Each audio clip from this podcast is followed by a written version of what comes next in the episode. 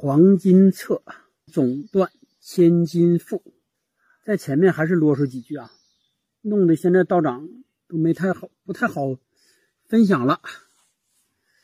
有时候呢能发上来，有时候发不上来，有时候允许呢，有时候不允许。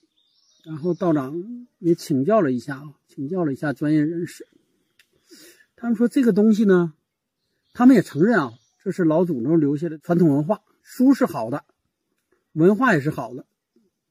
但是呢，如果用它，比如说你用它测个事儿，用它问个东西，哎，这个就不行了，这就算那个范围了。所以说，在分享的时候，这个很难掌握这个度。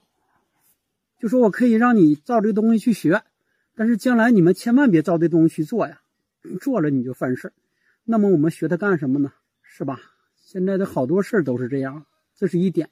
还有一点就是啥呢？现在有好多人他分不清，就是民间那种啊什么什么什么和这个真正的这个传统文化、真正的这个易学、自然之道、天道和这些智慧之间的一个关系，或者说他根本就反正就都打到那面去吧。所以说这个。也是很难啊，也是很难。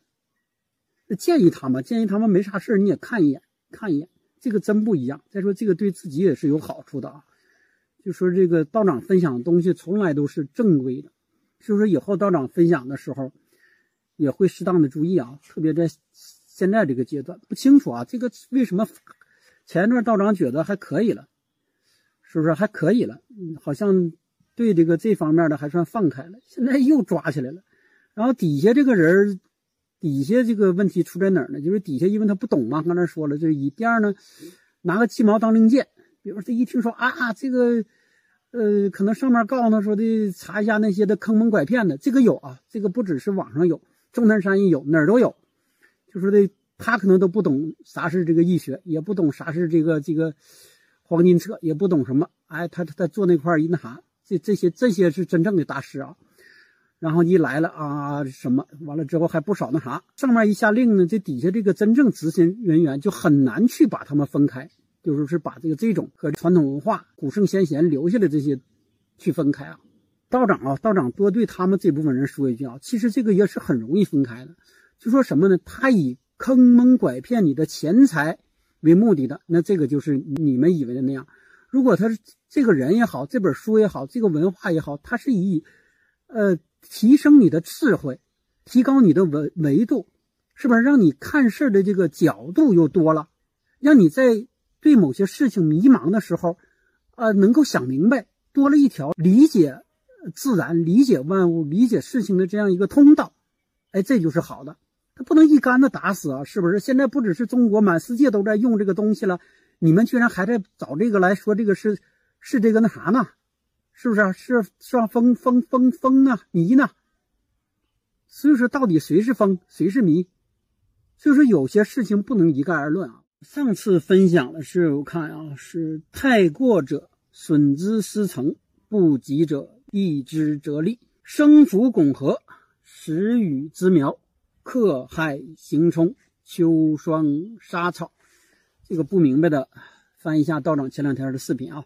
今天我们分享的这几句是：长生地旺，正如筋骨之源；死木绝空，乃是泥离之地。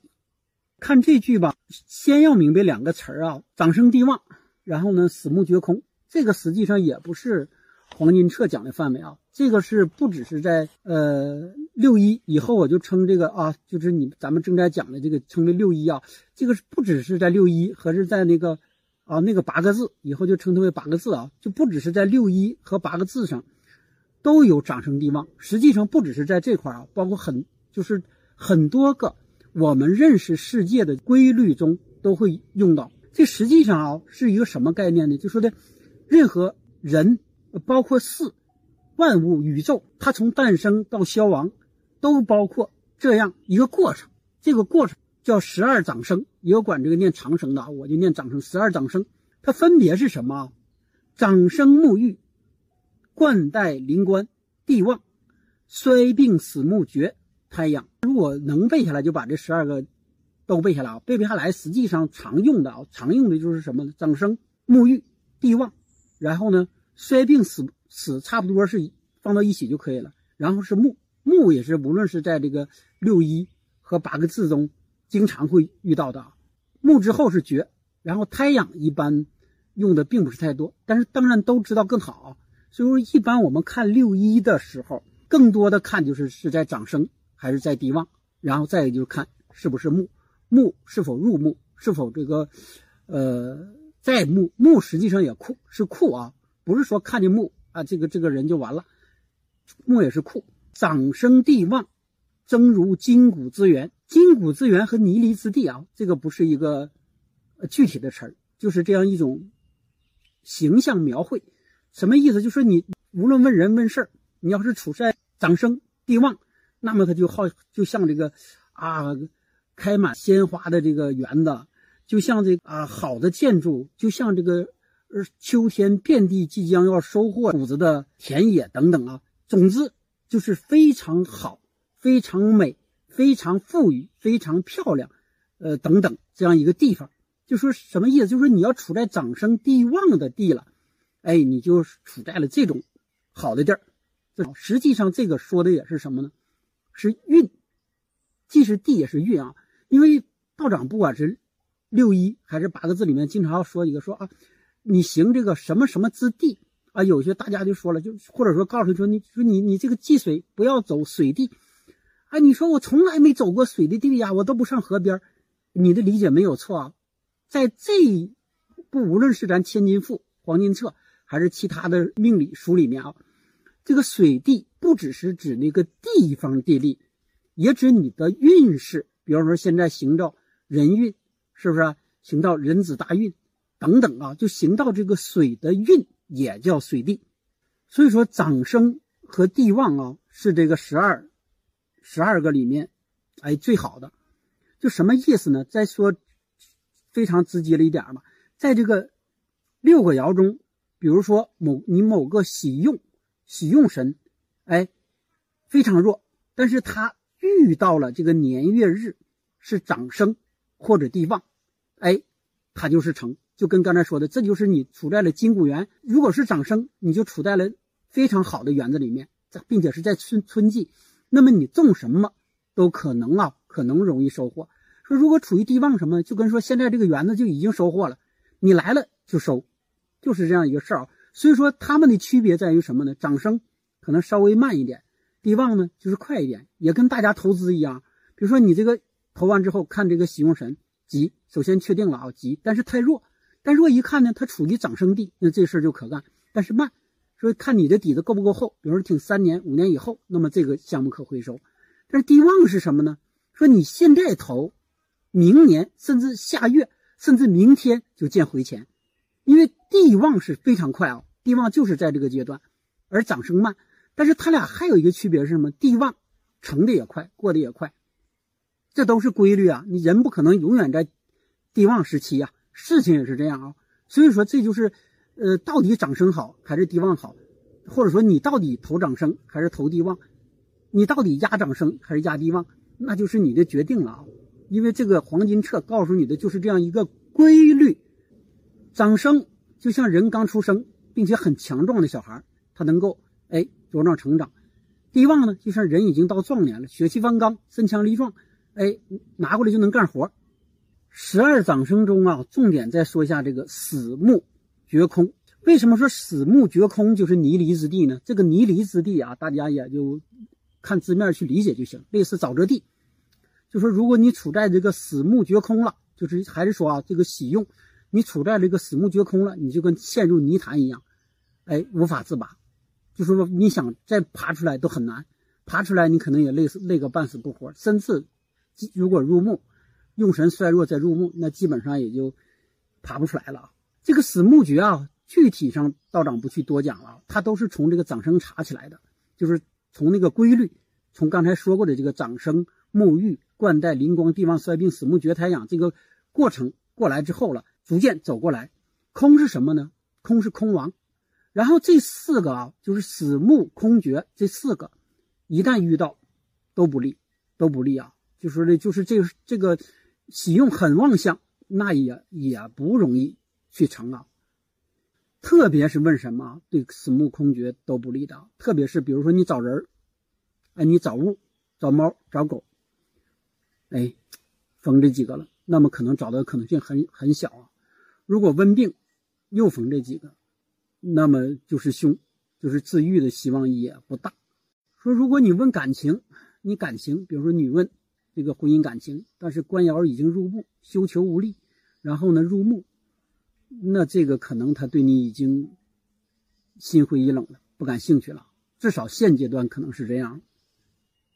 空，并且还表示一种什么呢？就是说他的心已经不在这儿了。比如说你还拿这女孩举例，你问，然后阴爻是官爻，然后呢空，那么他对你就是。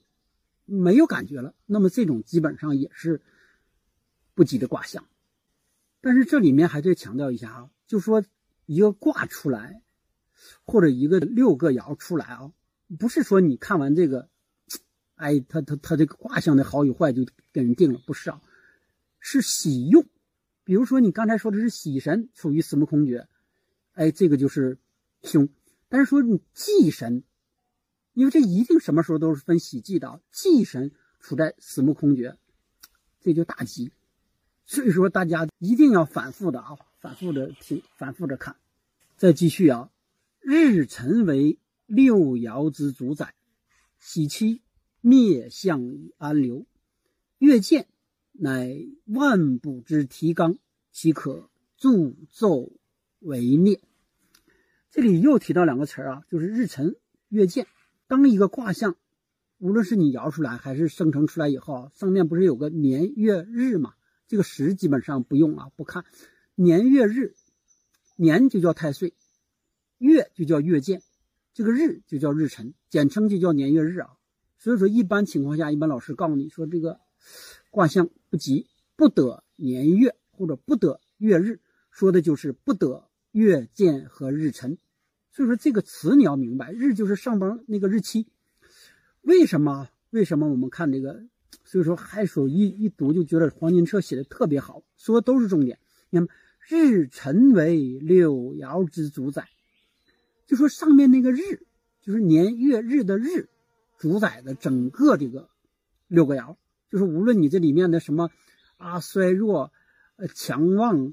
呃，什么喜用都受这个日为影响，因为日就是当前你问的那件事儿，当天你摇的时候，当时的一个状态，这个起一个主要的一个一个作用啊。如果你不会看日，有的说拿过来一个一个卦象，甚至连日期都没看，就开始给人胡诌八咧了，沿着这个卦象的卦辞什么什么啊，一看你这个是这个乾卦啊，你太过阳刚了。这个这个道长也看过类似这样的啊，自己发上的视频，连日期上面都没有，说你这个女人太过阳刚，然后呢不利婚姻感情。那个说是是是是的呀，说你这个以后要学会温柔，要是这个如水一样，要如呃坤卦，要如坤这个厚重，这这包容如大地一样，才有可能婚姻和睦。这个他说的是对啊，对，但是跟这个六个爻没一点关系。没一点关系，因为六爻打开之后一定要看日辰，就说如果不看是日的，那这个没有任何意义。换句话说，一样的卦象，动的也都一样，在不同时间看，结果完全完全不同。昨天你拿来的卦是凶，但是今天呢，咱得说是新爻啊，重新爻的，跟这个卦如果卦卦象相同，但是时间不同。那可能就是吉，就是这样这样啊。所以说这个日辰非常非常重要，不看日辰则不知卦中吉凶轻重。日辰它重要在哪儿呢？日辰能冲动安静自摇。比如说你卦上有个，哎，喜神是静的，但是日辰来了呢，一冲它是动的了。这个日辰对卦爻里面的动爻还能克制。比如说你这个动爻是个凶神来克你了，克这个次爻。但是这个日辰呢，能够对它进行克制。还举例吧，比如说你是木，大家不要学死啊！我所说的你，就是既可能是你，也可能就是你的喜用。总之对你有用的，这是木。那么其中在这个卦象上有一个金，并且是强金来克，奔你就来了。这个怎么能看出来啊？它是动的，就说正常静的，它对你没什么干扰。但这里面啥呢？庚金，哎，提了庚金就是大斧头啊，提了大斧头奔你一个小卯木，是不是啊？或者寅木奔你就来了。但是这里面好在好在是什么呢？日辰，日辰也是寅木或者卯木，这叫前天分享过的啊。这这个日辰对于你这个卯木来说叫生福拱合，那么在这种时候，也就叫得日啊，就叫得日见。那么这个金就耐不耐不了你合。比如说还拿具体事儿吧，比如说你问这件事儿，然后呢也看见这个忌神妄动来克你，那这件事儿也无凶。你可能今天会添点麻烦，但是最终的结果是好的，因为它克不动。克不动还可以理解是什么呢？你你理可以理解是外力，也可以理解你你们常说的这个贵人。就总之，今天你刚来一点麻烦，有人夸过来给你帮了，把这事扛了顶了，然后他顶了扛了这个力量，远远要大于来想克你那个金，就是坏的东西的力量，他就把它扛过去了。所以说，大家看这日辰有多重要。所以说，这个日辰啊，能对衰弱者。生福，对生合者能破。这个日辰是什么呢？就是说你卦象，比如说是个合，哎，一问可能是吉，但是这个日辰如果对它起不好的作用的话，能把这合给它破它。总之，日辰的力量啊，跟卦上每一个爻的力量，呃，没法比。还是原来道长分享过的啊，它如同这个什么呢？就是。这个跟命理上的是一样的啊，就是我们的力量跟外界的大自然的，或者说这个天的力量来比，我们太渺小了。他们就是大河，我们就是被掉进河中的一个呃小小这个蚂蚁都算不上，小浮游生物，那怎么我们能抗衡啊？所以说这个日辰对你好，哎，你就好，这事儿就有希望；对你不好，那就是凶。所以说古人古人说的好，就说说日辰。能救事，亦能坏事。再举例吧，如撤文书，这个文书是啥意思呢？按现在来说啊，就是撤你的呃公事嗯工作，嗯考试成绩等等啊，这些都是以父母爻为用神。但是说卦中呢，如果有财爻动，财爻是克父母的啊，财克父母，那么就表示这事儿不好。比如说问你，你问一次考试能不能考上？财妄动克父，那么这事儿，嗯，不好成。但是说呢，如果日辰呢过来了，就是这个日过来了，克住了财爻，或者冲散了财爻，或者合住了财爻，但不能合旺啊。这个财爻呢，则不能去，哎，去伤害、去克制这个父母。所以说呢，这样你这个父母爻就有气生，那么这个事儿呢就可成，你考这个成绩呢就会如意。这就叫日辰救事儿。再举例啊，如测这个子孙爻，子孙爻除了代表孩子，还有代表很多啊。这个后期会分享。说卦中如果父母爻不动，子孙爻不空，那么这就是吉。就说你问孩子的病也好，问孩子的各方面也好，说子孙爻，哎不空，然后呢父母爻没有来克，这就吉。但是说如果正赶上这个日辰冲一下父母，给父母给冲动了。那么这个父母爻就能克害子孙爻，这个就则变这个吉为凶了，这就叫日辰坏事总之啊，这个日辰扶持用爻为吉，然后呢克制这个用爻为凶。日辰呢扶辰忌爻为凶，克制忌爻为吉。看了吗？就是那反复反复啊。为什么说这个易学也好，还有很多这个，包括现在分享的这个六一也好，难学就在这儿，你不停的要跳来跳去，不要说的知道了一个点啊，我知道了这个得日辰生啊就能成，日辰克就就不成，不是啊，不是，既要分日辰的强弱，还要分喜用的强弱，还要分它是帮这个喜用还是冲克制喜用等等啊。要反复的看。我们再举例啊，再举例，比如说问病，一般以鬼爻，也就是官爻为忌神，以这个子孙爻为这个喜用神。那么说在卦上，如果你这个喜用神子孙爻比较弱，一般这个事儿不太好，病就比较严重。但是逢日辰来生助子孙爻，那么这个病就没有问题。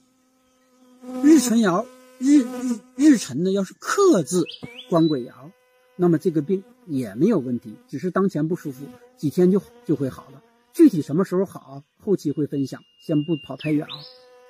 我们再看哦，月见乃万补之提纲，岂可助纣而为虐？呃，刚说完日辰啊，现在要提到一个月见。日辰日辰和月见，月见也叫月令啊。这个大家有时候就分不清了，说这个，这这个都是。很重要，那个以谁为主啊？说这个这个一个叫主宰，一个叫提纲，这还是有一些区别的啊，还是有一些区别的。比如日辰对一个卦起决定性作用，月见呢对一个卦起辅助作用。就什么呢？呃，日辰吧，如同如同如同这个皇上；月见呢，如同国家。但是皇帝轮流做啊，今年不一定到谁家。这个日子可能木当令，下个日子可能火当令，下个日子可能金当令，这个这个是这样一个过程啊。但是月见不同，这个月见是表表示某一阶段性的，是这样。然后呢，对你当时问的这件事影响最大的，呃，还是这个日。当然，我们开始要是分不清的话，你可以同等对待。后期逐渐的慢慢的去分月见，也就是月令和这个日的一个区别啊，因为毕竟一个。国家和那个皇上还是不同的，还是不同的。国家有些国家很好，但是皇上他不一定好。有些呢国家虽说很弱，但是那个皇上呢却也很好，都有这种情况，历史上也也不少。我们先把这个月见和日辰看成一样吧，反正就看成是啥呢？月和日都能生福拱合、冲克刑害用爻啊，就是喜用。比如说你求财。卦中无财，那么月见是财，那以后终将得财，但不是今天。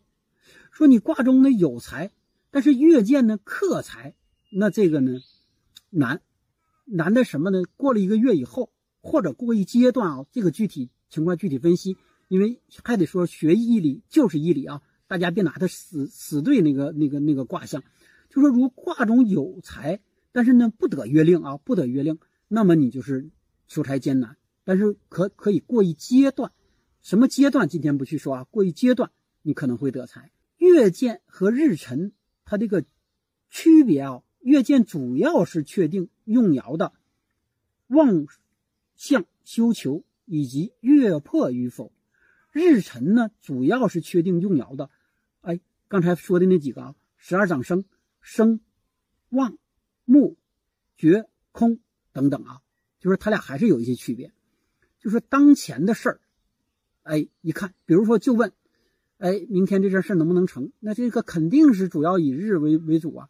但你说我想问一下，我啊这几个月或者这一阶段的这个做了一个事儿能不能成？那这个可能就只是说可能啊，可能就要以月为主，参考日了啊。所以说这个月和日大的一样，小的啊还要还要会区分啊。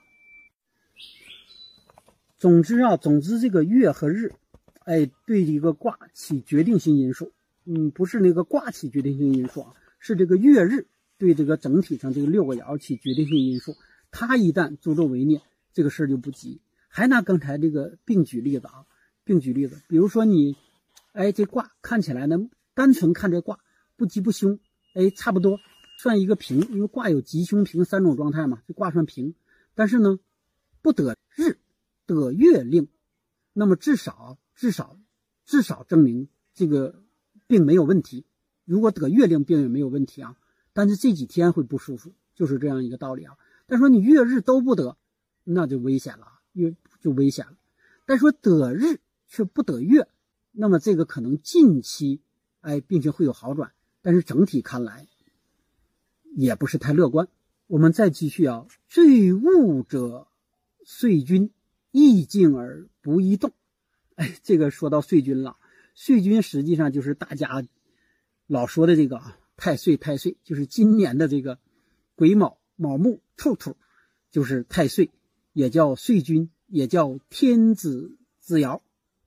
所以说这个岁君啊，你看到刚才说了，已经月日已经说了它的重要性，但是这个岁君也非常重要，也非常重要。但是一般问短期事儿时候不看的，但是最最这个可恶的啊，就是这个太岁，也是我们最怕遇到的，怕它什么呢？怕它动，怕它动啊！